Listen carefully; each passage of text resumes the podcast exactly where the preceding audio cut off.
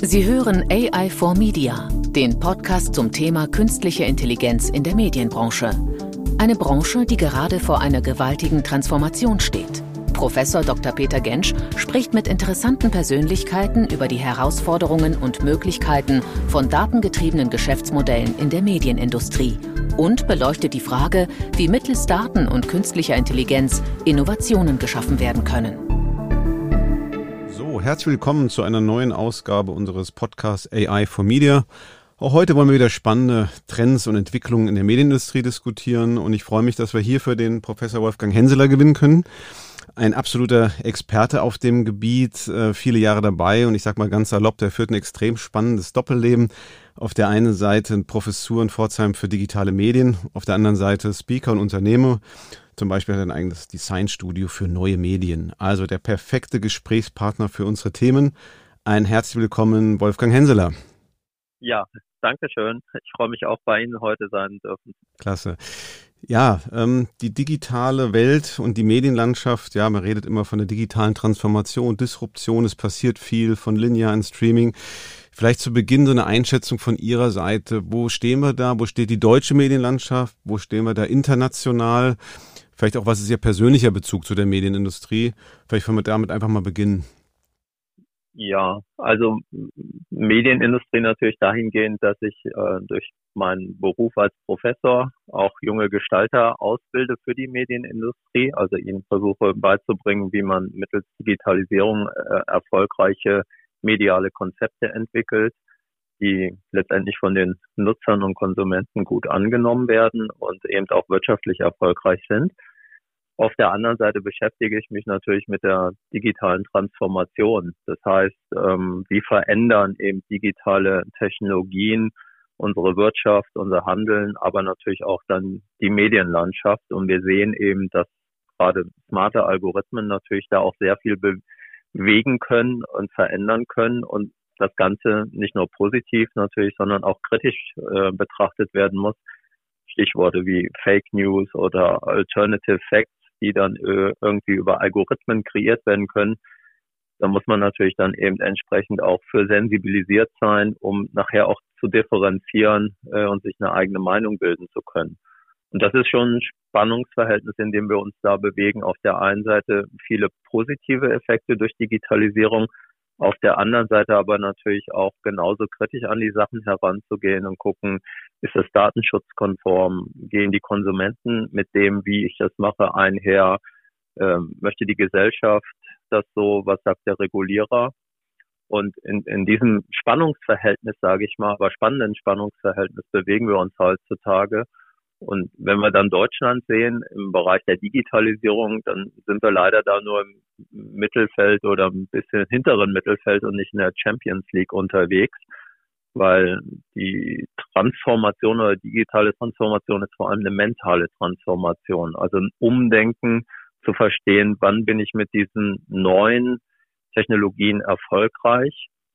Wie muss ich Dinge neu strukturieren, wie muss ich von einem vielleicht bisher produktzentrierten oder lösungszentrierten Denken hin zu einem nutzerzentrierten Denken kommen, darf ich eigentlich gar nicht in Technologie, sondern in dem Nutzen der Technologie denken. Also viele Fragestellungen, mit denen wir uns beschäftigen müssen, äh, um nicht noch weiter durchgereicht zu werden. Aber das ist spannend, weil man sagt ja immer Netflix, Disney Plus, Amazon, das sind die Experten, wenn es um KI geht, Big Data und die beherrschen die Algorithmen und deswegen so gut. Und Sie sagen, es ist in erster Linie vielleicht gar nicht die Technologie, sondern es ist eher das Mindset, wie ich mit den Technologien arbeite. Also sprich, wir könnten eigentlich auch diese Technologien in Deutschland, Europa nutzen und machen das eher nicht, weil wir noch nicht den Nutzen so erkannt haben oder weil wir nicht in der Lage sind, diese entsprechende digitale Transformation voranzutreiben? Ist das eher wirklich ein Mindset und weniger ein Technologiethema? Ich glaube, es ist eher ein Mindset. Also eben zu verstehen, wann bin ich damit erfolgreich. Und Sie haben Netflix, Amazon und Co. angesprochen. Die nutzen diese Technologien ja nur als Mittel zum Zweck, um eine auf Neudeutsch sogenannte User Experience zu verbessern. Also die Nutzungserlebnisse für die Konsumenten oder für die Nutzer zu intensivieren oder zu verbessern gegenüber jetzigen Situationen. Netflix sagt ja nicht umsonst, der größte Wettbewerber ist nicht äh, Amazon oder die etablierten Medienanbieter, sondern der Schlaf. Und Amazon sagt, wir wollen die kundenzentrierteste Company der Welt werden äh, und dementsprechend die beste User Experience zu offerieren. Das bedeutet, sie haben sehr wohl verstanden, dass digitale Technologien, äh, smarte Algorithmen und so weiter dazu beitragen können, am Ende des Tages die User Experience zu optimieren. Und die, ja, der neue Wettbewerb ist eigentlich die schlechte gegen die gute User Experience. Und da sind wir vom, sind wir noch nicht angekommen. Wir sind sehr stark ähm, im, im produktzentrierten Denken, also etwas zu produzieren, was äh, höchsten Standards entspricht und denken das dann über klassische lineare Vermarktung mit Werbung und so weiter in den Wahrnehmungsbereich der Konsumenten reinzubekommen. Amazon und Co., die kommen über das Thema User Experience und überlegen sich, wie kann ich die Usability optimieren, wie kann ich die Convenience mittels neuer Technologien verbessern ähm, und treiben darüber sozusagen die Veränderung. Und das ist dieser Paradigmenwechsel von einem produktzentrierten zu einem kundenzentrierten Denken. Und das geht auch noch signifikant weiter als nur kundenorientiertes Denken, ähm, weil sie beim kundenzentrierten Denken sehr viel mehr über die Konsumenten wissen, als sie teilweise über sich selber wissen. Und darüber treiben sie natürlich die Veränderung. Und der Erfolg kommt eigentlich nur dadurch, dass die Konsumenten die Wirkung der Veränderung spüren. Und das ist dieser Nutzen. Und dann sagen, naja gut, dann wechsle ich eben von dem heutigen System in ein anderes System. Ja, wenn ich dann Alexa sagen kann, ähm, zeig mir Tatort, dann muss ich ja nicht mühsam durch irgendwelche Kanäle suchen, bis ich den Tatort, der vielleicht dann auch spannend ist, den ich noch nicht gesehen habe, mir entsprechend anschauen kann. Und das ist dann disruptiv, weil Convenience verbessert die Usability, die Veränderung, und zwar die erfolgreiche Veränderung, treiben. Und da sind wir in, Deutschland in vielen Bereichen sehr technologieorientiert. Ähm, das liegt vielleicht auch daran, dass wir damit sehr erfolgreich äh, geworden sind in der Vergangenheit. Aber, und jetzt kommt eben diese neue aus dem Silicon Valley kommende Bewegung, die dann sagt, nee, wir stellen mal den Kunden und nicht mehr das Produkt in den Mittelpunkt. Und das ist eben dieser, dieser mentale Paradigmenwechsel, dieses Umdenken, Neudenken. Und da tun wir uns halt verhältnismäßig schwer. Aber warum tun wir uns so schwer? Ist, ist der Leidensdruck nicht groß genug? Weil wir reden noch eine ganze Weile von Customer Centricity. Das klingt ja absolut plausibel, was Sie sagen, aber dann muss man das doch auch mal in die Köpfe kriegen. Ähm, wenn wir die Technologie haben, wer müsste denn so die Transformation treiben oder wer blockiert sie momentan noch? Weil es ist, klingt für mich so zwingend, dass wir diesen Schritt gehen müssen welche Rolle brauchen wir da in den Unternehmen, bei den Broadcaster, in den Medienhäusern? Wer, wer kann denn die Transformation treiben? Denn wenn wir sie nicht machen, ist ja irgendwann auch mal zu spät. Ja, das sehen Sie, aber es sind auch in den USA, es sind immer, ich sag mal, teilweise die Choleriker aller Elon Musk, die sagen, okay, ich treibe das Thema Elektromobilität auf Teufel komm raus äh, oder die, die Weltraumfahrt. Ähm, Steve Jobs, der das Thema MP3 gesagt hat, ach, die Deutschen haben MP3 erfunden, sehr toll, aber ich weiß, wie ich äh, mit Music und anderen Sachen und Medien sozusagen dann auch in die wirtschaftliche Prosperität reinbringen kann. Und wir erfinden die Sachen und die anderen vermarkten die dann so ungefähr. Ähm, ich, ich glaube, es sind genau diese, diese Charaktere an der Spitze, die es benötigt, zu verstehen, was ist der Nutzen dieser Digitalisierung, was heißt kundenzentriertes Denken und es dann auch vehement verfolgen. Und es ist eben auch ein komplexes Thema und viele scheuen sich eben davor und denken, oh, können wir das nicht lieber aufschieben oder brauchen wir wirklich diese Komplexität, wenn wir Dinge verändern? Und ja, die Welt durch die Digitalisierung wird komplexer, sie wird auch fragmentierter, also sie haben viel granulareres äh, oder granularere, personalisiertere Angebote. Aber wenn wir uns dem, ich sag mal, nicht stellen und das auch nicht vorantreiben wollen, dann werden wir wirklich durchgereicht. Und es sind genau diese, diese, diese, äh, ja, Charaktere, die diese Veränderung treiben. Steve Jobs, äh, Jeff Bezos äh, und das auch mit der entsprechenden Vehemenz. Die sagen nicht umsonst, wir wollen das kundenzentrierteste Unternehmen der Welt werden. Anything else follows. Und ähm, die, die, die, dieses, dieses Denken, ähm, das, das fehlt hier häufig oder man, man schiebt es eigentlich eher vor sich her und sagt so, oh, das ist aber viel Veränderung, weil es ist wirklich mit Komplexität und es ist auch wirklich dann mit schmerzhaften Veränderungen ähm, verbunden, sich auf diesen neuen Weg zu begeben. Mhm. Und häufig hört man natürlich auch den Punkt, Sie hatten den auch schon angesprochen, Datenschutz. Ich sage, das ist manchmal eine Ausrede, weil prinzipiell bringt mir die Streaming-Technologie näher an den Konsumenten. Ne? Ich habe mehr Response-Daten, ich kann sein Verhalten besser tracken, verstehen und kann natürlich optimieren ähm, was ja beispielsweise Netflix und Amazon sicherlich sehr, sehr gut machen. Dann kommt natürlich häufig das Argument von deutschen Broadcastern zu sagen, naja, das geht ja gar nicht so ohne weiteres. Ne? Permission-based, wir brauchen irgendeine Erlaubnis. Wir haben in dem, in dem ganzen Webbereich jetzt das Thema die Cookie-Diskussion. Es wird immer schwieriger personalisiert, User zu erfassen. Aber das ist doch eigentlich die Voraussetzung, denn ohne Nutzerdaten kann ich schwer lernen, optimieren. Ist das in der Tat dann auch neben dem Mindset ein tatsächlicher Nachteil in Deutschland? Ist ja teilweise eher ein bisschen so, ich sag mal, dem kreativ oder innovativen Denken geschuldet. Wenn, wenn Datenschutz ist wichtig. Also ich glaube kaum einer, äh, Amazon, Netflix und Co., äh, denen das auch wichtiger ist. Nur sie erheben halt alle Daten in ihrem Universum, weil sie genau wissen, je mehr Daten ich habe, je besser ich die in Echtzeit auswerten kann, desto situativ relevanter kann ich die Angebote gestalten, desto erfolgreicher bin ich eben. Und äh, natürlich muss ich die Daten schützen, aber vor allem muss ich die Daten nutzen. Und ich muss das im Konsens mit den Nutzern machen und ich muss aus dem Nutzen heraus denken. Dann bekomme ich von den Nutzern sehr schnell sehr viele Daten, sogar mehr als die denken, dass sie abgeben. Äh, die finden das aber in Ordnung, solange die Daten nicht missbraucht werden.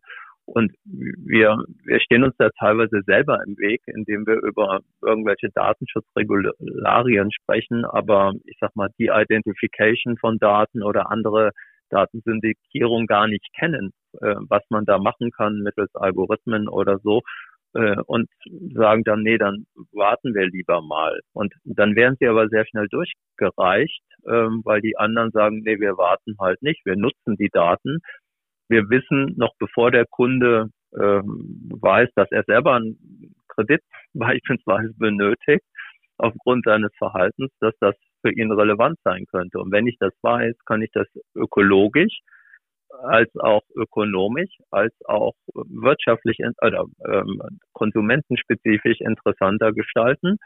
Und da tun wir uns eben entsprechend schwer zu verstehen, okay, wir, wir nutzen diese Daten und kreieren daraus situativ relevante Dienste und sind dann eben entsprechend durch die daraus resultierende User Experience erfolgreicher als Amazon und Co.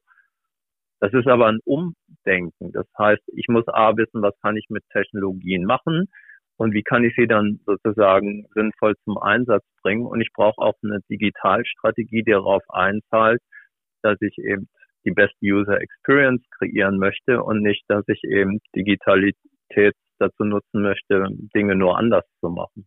Aber das klingt ja insgesamt, dass wir in Deutschland eigentlich nicht sonderlich gut dastehen. Also müssen da noch einiges machen. Gibt es denn auch Stärken, wenn Sie sagen, es gibt irgendwas, auch sage ich mal, was die deutsche Medienindustrie besonders gut kann, dass wir vielleicht, wenn wir die anderen Sachen aufholen, doch noch eine Chance haben, da wettbewerbsfähig zu werden? Also wo wir sehr, sehr gut dastehen, ist im Bereich der Ausbildung. Also die KI-Experten, die in, bei Amazon, äh, bei Tesla äh, oder in USA, Google und so weiter unterwegs sind, die kommen fast alle aus Deutschland, die da eben die entsprechenden Dinge aufbauen. Das Dilemma ist halt einfach nur, wir bilden aus und die anderen nutzen das. Und ähm, wir haben dann eben nicht hier die Fähigkeiten, die Leute entsprechend einzusetzen weil die eben entsprechend auch sehen, da mache ich die spannenden KI-Projekte, wo ich auf Daten zurückgreifen kann, wo ich hier einfach nur dauernd gegen verschlossene Türen laufe. Und dann sind wir zwar die Besten in der Ausbildung, aber die anderen nutzen halt ähm, den ökonomischen Effekt aus der Ausbildung. Und kann das sein, dass auch Broadcaster die Technologie, die, die Wichtigkeit unterschätzen? Also wenn ich mir jetzt mal einen TikTok, einen, einen Buzzfeed anschaue, dann sind die ja nicht unbedingt über den besten Content vielleicht erfolgreich, sondern weil sie einfach die Technologie beherrschen, wie ich einfach Content aussteuere, permanent userzentriert optimiere. Kann es sein, dass wir vielleicht auch so eine gewisse Arroganz haben, uns vielleicht doch auf redaktionell hochwertigem Content auszuruhen? Heißt nicht per se Digitalisierung auch mehr Technologieorientierung? Und ich kann natürlich verstehen, irgendwie, ne, auch wenn Kreative sagen, dann, vielleicht ist Technologie doch nur so ein Mittel zum Zweck. Aber Technologie wird ja immer mehr zum Gamechanger. Und wenn wir das nicht verstehen, dann, dann werden wir ein Problem haben, wahrscheinlich auch, äh, da weiter wettbewerbsfähig zu bleiben. Ähm, würden Sie sagen, dass jeder Broadcaster und jedes Medienhaus und Entertainmenthaus eigentlich ein Stück weit eine Tech-Company werden muss? Das klingt jetzt zwar sehr hart, aber eigentlich ja. Also mindestens vom Kopf her, dass sie verstehen müssen, wie sie da Dinge ausrichten. Aber Sie sehen ja, dass selbst Banken mittlerweile eigentlich als Technologieunternehmen ganz gute Möglichkeiten haben. Und wenn sie das nicht machen, dann wird es verhältnismäßig schwierig. Und das sehen wir natürlich auch in anderen Branchen. Aber wir, die, die Automobilhersteller bei uns denken häufig immer noch in Auto. Ein Tesla denkt in Plattform, der denkt in Ökosystemen. Ähm, und das ist schon ein anderer Denkansatz. Amazon hat ein Flywheel, das ist ein Businessmodell, was sie seit 20 Jahren erfolgreich benutzen. Und hier in Deutschland existieren teilweise Digitalstrategien noch gar nicht. Äh, und wenn sie existieren, was ich ja häufig sehe, dann sind sie eben nicht auf, auf die Nutzer wieder ausgerichtet oder haben das Thema Consumer Experience gar nicht in der Digitalstrategie mit integriert.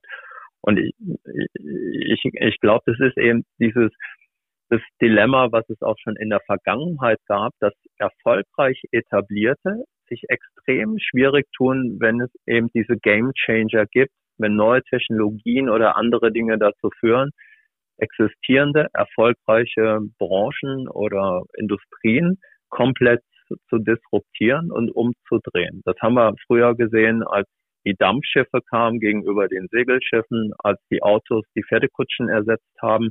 Das waren dann auf einmal andere Unternehmen, die dort erfolgreich waren im Vergleich zu denen, die vorher eben Kutschen gebaut hatten. Keiner der Kutschenbauer hat es in die Ära der Automobilbauer geschafft, weil das, die haben eher gedacht, ich mache schnellere Pferde oder ich versuche halt ähm, die Kotflügel breiter zu machen, dass der Kot den Passagieren nicht mehr so um die Ohren fliegt. Aber sie haben nicht verstanden, dass ein Auto eben keine Pferde mehr davor braucht. Mhm. Das ist jetzt sehr stark aus Sicht der Unternehmen, wie sich Unternehmen verändern. Sie beschäftigen sich ja sehr viel mit, mit User Experience. Wie würden Sie eigentlich die Veränderung im Konsumentenverhalten beschreiben? Also welche Erwartung hat heute der Konsument? Wie verändert sich eigentlich die, die Konsumentennutzung? Also ist ja immer wieder beeindruckend, wenn man sich so Zahlen und Statistiken anguckt, wie viel Zeit wir täglich äh, mit Media verbringen und Mediennutzung. Da kann einem ja Angst und Bange werden, ne? dass wir irgendwann nur noch äh, Medienkonsumption betreiben, sonst nichts anderes mal. Wie, wie würden Sie die aktuelle, sage ich mal, Erwartungslandschaft der Konsumenten beschreiben in dem Medienkontext?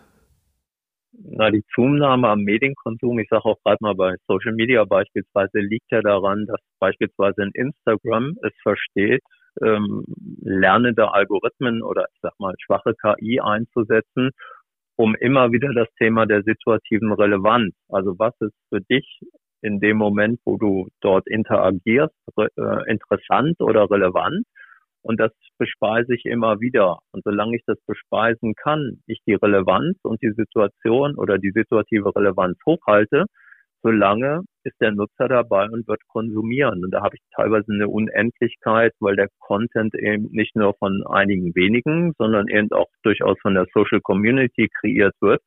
Und damit ist es fast eine unendliche Ressource, ähm, weil die neuen Technologien, Smartphones mir natürlich sehr schnell erlauben, Kurzfilme zu drehen oder Fotos zu machen oder Kommentare loszuschicken und so weiter.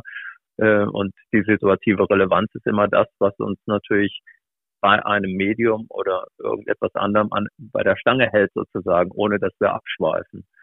Und ähm, das verstehen eben diese Konzerne, weil sie äh, verstehen, wie Konsumenten ticken und dieses nutzerzentrierte Denken, das ist ja auch nicht nur positiv. Also man muss verstehen, dass nutzerzentriertes Denken bedeutet, dass ich eben nicht mehr Werbung ausspiele, sondern ich mache ein sogenanntes Nudging. Also ich manipuliere jemanden in einem gewissen Nutzungskontext etwas oder sich anders zu verhalten. Und das ist ein extremes äh, Machtpotenzial, was ich dadurch erlange und muss eben verstehen, möchte ich das ethisch, moralisch, gesellschaftlich vertretbar haben oder möchte ich es nur äh, ökologisch äh, oder ökonomisch äh, ausreizen?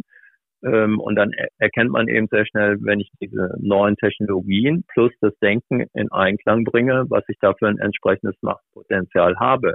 Und ich bekomme ja, das ist ja die Wirkung daraus, diese User Experience, dadurch, dass ich das so mache, bekomme ich ja sozusagen immer wieder dieses positive Feedback oder den, den, den die Konsumenten verstehen ja teilweise gar nicht, sage ich mal, oder wir, dass wir diese Daten teilen und dafür eben diese neue Art der Convenience äh, irgendwoher bekommen. Deshalb es ist auch nicht so neu. Also derjenige, der sich mit Menschen und menschlichem Verhalten beschäftigt, weiß, dass eben Usability, also wie erreiche ich mein Ziel effektiver, effizienter und zufriedenstellender, seit jeher das Verhalten von Menschen verändert hat, sei es in der Steinzeit, sei es im Wilden Westen oder sei es in der heutigen Zeit. Also da, da verändert sich beim Konsumenten ähm, gar nicht so viel.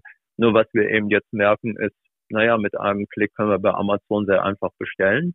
Wir müssen nicht mal mehr eine Fernbedienung benutzen, um zu gucken, in welchem Programm läuft denn jetzt gerade dieser spannende Film, weil wir einfach nur einmal sagen müssen, Alexa, zeig mir bitte einen spannenden Film. Äh, und auf einmal erscheint auf meinem Fernseher dieser spannende Film. Und das ist nichts anderes als eine Verbesserung der Usability mittels neuer Technologien. Und die Usability, diese Convenience ist immer der Treiber erfolgreicher Veränderung. Nicht von heute auf morgen, das braucht immer eine Zeit lang, aber das ist wie eine Blaupause. Und das muss ich eben verstehen.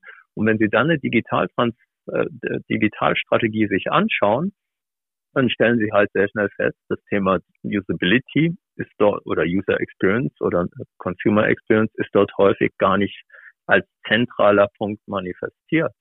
Und so eine Amazon Business Strategie, so ein Flywheel, wie es genannt wird, fängt immer mit der Consumer Experience an und alles andere folgt dem. Und dann sehen Sie eben, was verbessert die User Experience und wie funktioniert dann ein Amazon Marketplace oder eine andere Technologie wie Alexa und warum die dann auf einmal erfolgreich wird. Wenn Sie jetzt aber sagen, ich, in Deutschland würde man sagen, ich stelle dir ein Abhörgerät, Alexa Ruhe, ich stelle dir ein Ab Abhörgerät in dein Wohnzimmer, dann würde natürlich jeder sagen, nee, möchte ich nicht. Wenn Sie aber die, diese User Experience daraus wieder erfahren, dann sehen Sie sehr schnell, warum sich solche Voice-User Interfaces oder diese Sprachassistenten so, so vehement ausgebreitet haben.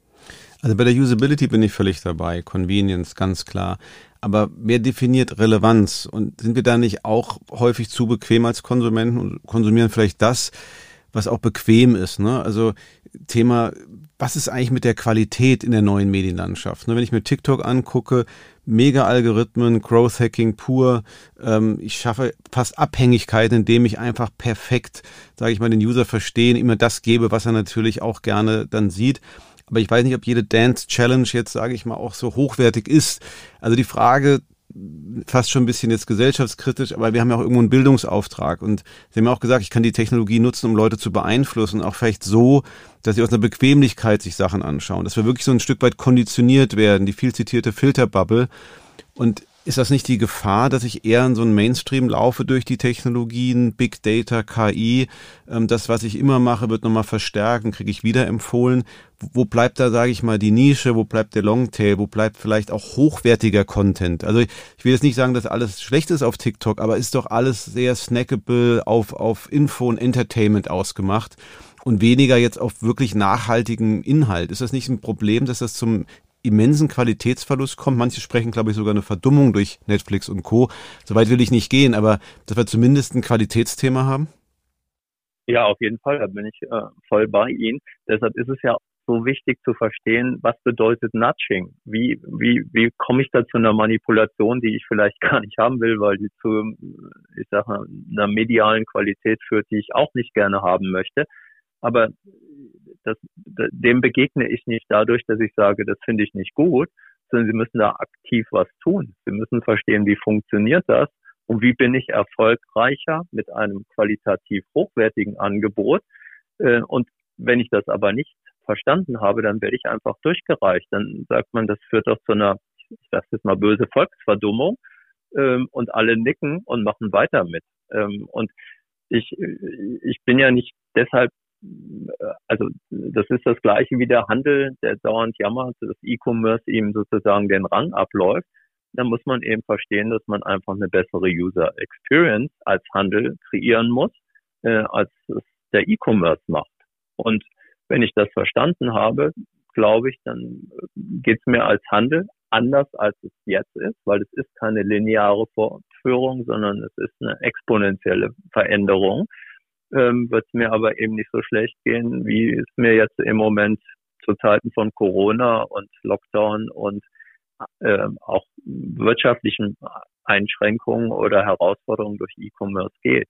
Und umso wichtiger nochmal ist es eben zu verstehen, was sind diese Erfolgsfaktoren und die machen sich letztendlich am Konsumenten aus. Es ist ja nicht so, dass sie, ich sag mal, wie in China per Ordre de Mufti die Anweisung bekommen, Netflix zu schauen oder Amazon zu schauen, sondern es sind diese Trigger, diese mentalen Trigger, die dazu führen, genau diese, ich sag mal, intrinsischen Reize auszulösen, die dann eben zu Binge-Watching oder anderen Phänomenen führen. Und Netflix und Co., wenn man sich eben anschaut, wie sie ihre Algorithmen darauf trainieren, genau diese Relevanz, also die Bedeutsamkeit steuern zu können, dann ist das schon ziemlich auf Neudeutsch spooky, also Angst äh, einflößen. Aber das muss ich verstehen. Und wenn ich dann das verstanden habe, dann muss ich sagen, okay, jetzt gehe ich her und sage, ich hätte es aber lieber gerne so, so oder so. Ansonsten sind, ist die Verführungskraft dieser, dieser neuen Medien oder neuen Technologien extrem hoch. Aber überschätze ich da nicht Konsumenten? Also wer hat denn die Medienkompetenz und das Wissen, oh, das ist jetzt Nudging, hier muss ich aufpassen.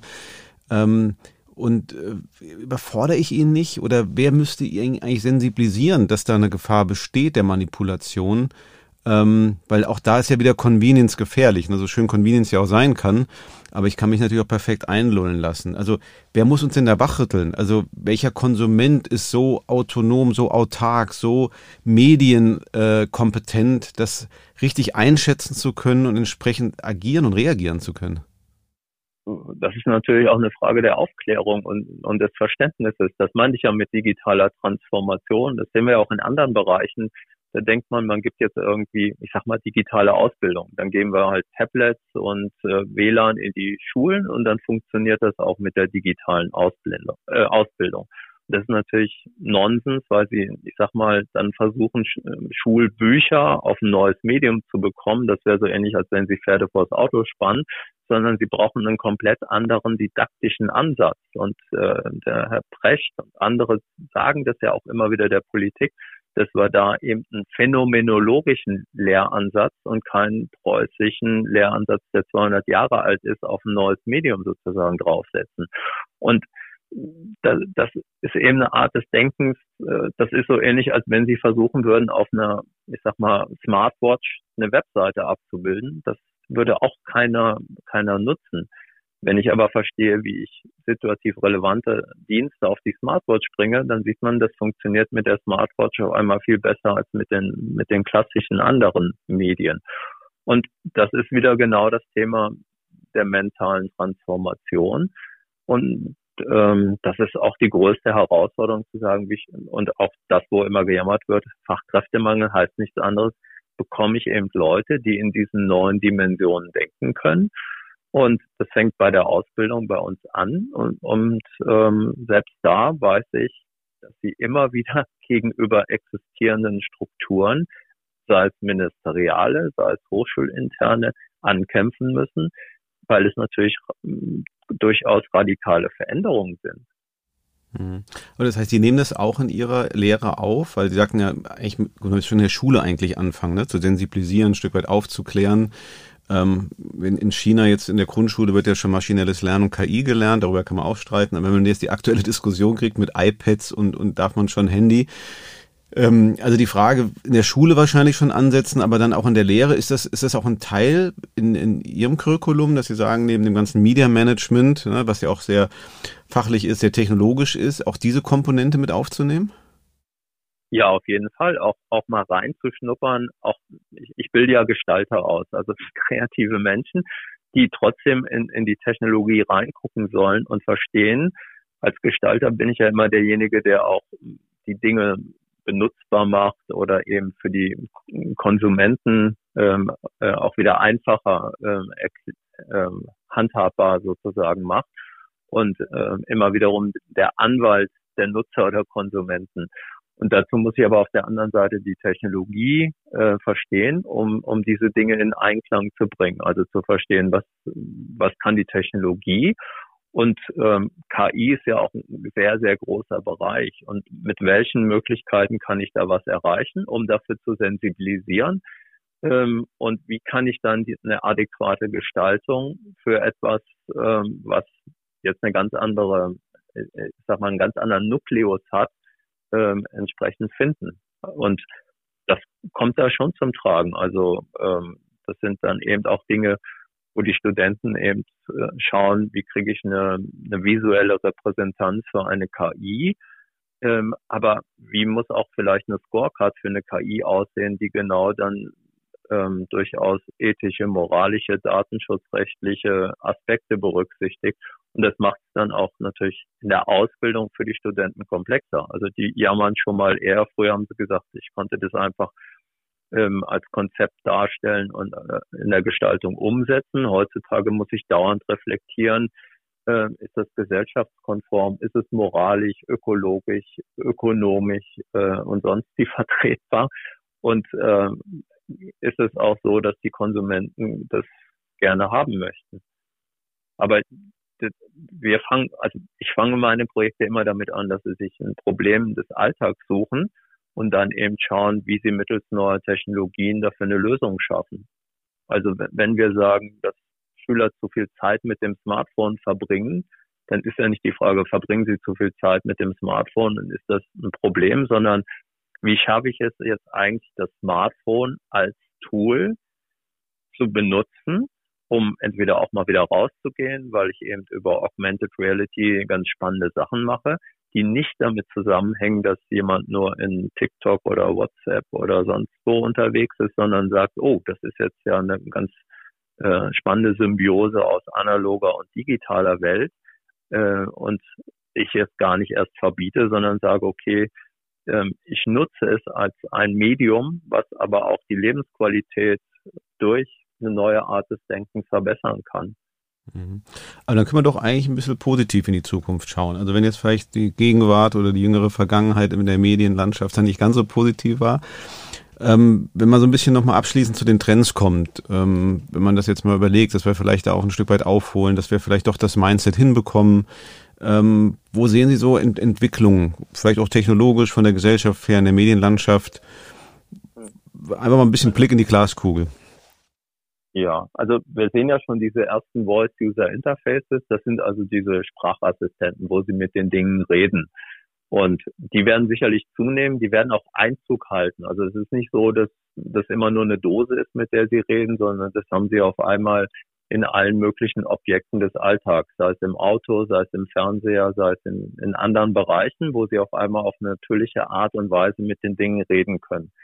Die werden sukzessive auch smarter, das heißt im Laufe der nächsten Dekaden, weil es ist schon komplex, deshalb wird es auch nicht so schnell gehen, ähm, werden die immer intelligenter in Anführungsstrichen, also eben vom dummen Assistenzsystem System zu einem durchaus sehr intelligenten Assistenzsystem, so ähnlich wie beim Autofahren. Erstmal unterstützt es mich nur und am Ende des Tages kann es auch, wenn ich das möchte, alleine fahren, also für mich als Chauffeur tätig werden.